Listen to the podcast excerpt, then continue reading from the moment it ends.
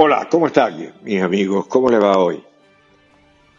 Éramos cinco y parió la abuela. ¿Se recuerdan esa famosa frase? Bueno, eso es un poco la situación de Venezuela. Venezuela, lentamente, pero comenzaron en las últimas 24 horas una serie de estallidos sociales. Por eso es que la situación, es, ¿por, ¿por qué estalla esto? ¿Por qué esto lo vemos diferente a, otras situaciones. Porque esto es un poco como la hora menguada, aquel famoso título del cuento de Rómulo Gallegos. Hay hambre, la revolución bonita no tiene como alimentar al pueblo. La desesperanza camina por Venezuela. Ya no es la tristeza o la rechera, sino es la desesperanza. Ese estado cuando el ser humano se entrega en su inmensa tristeza y en su inmensa rabia, es que no puede ser. Y entonces se va cayendo como una especie de pozo que no tiene fondo. Bueno, esa es. Esa es una de las situaciones más peligrosas del ser humano, porque o se desaparece definitivamente o rebota con una angustia y una rabia enorme. Bueno, la desesperanza camina por Venezuela. ¿Por qué? A la hora de la verdad, hoy es diferente a otras oportunidades. Porque los hijos de la revolución, con sus bodegones y sus carros carísimos, sus automóviles y camionetas blindadas, son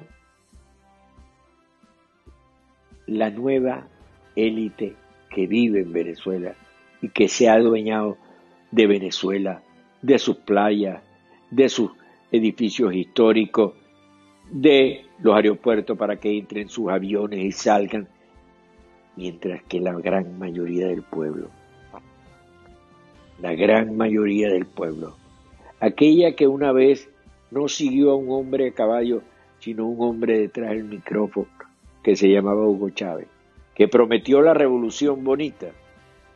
Bueno,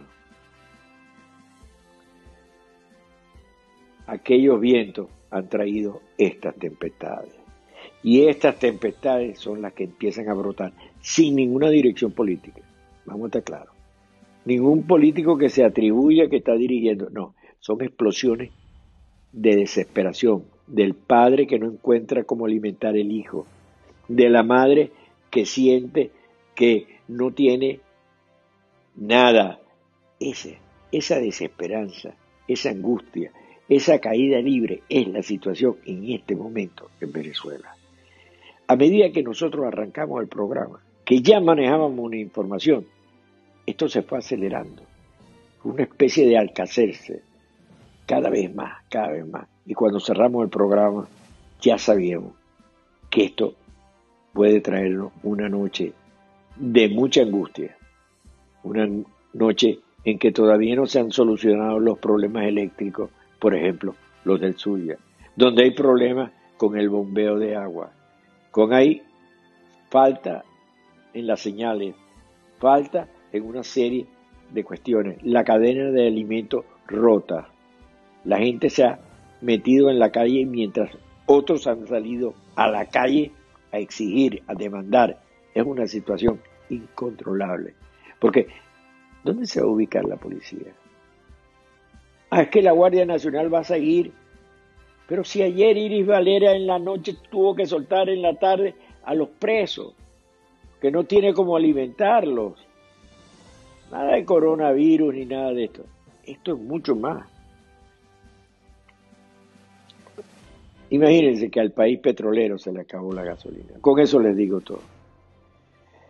Bueno, se abrió también la temporada de las negociaciones, pero todo el mundo negociando por separado.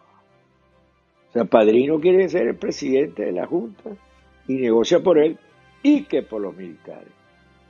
Pero ayer puso preso a una serie de guardias nacionales de alta jerarquía. Entonces el país va por la libre. Es como la, famoso programa que veíamos, la lucha australiana, todos contra todos. Esa es la situación.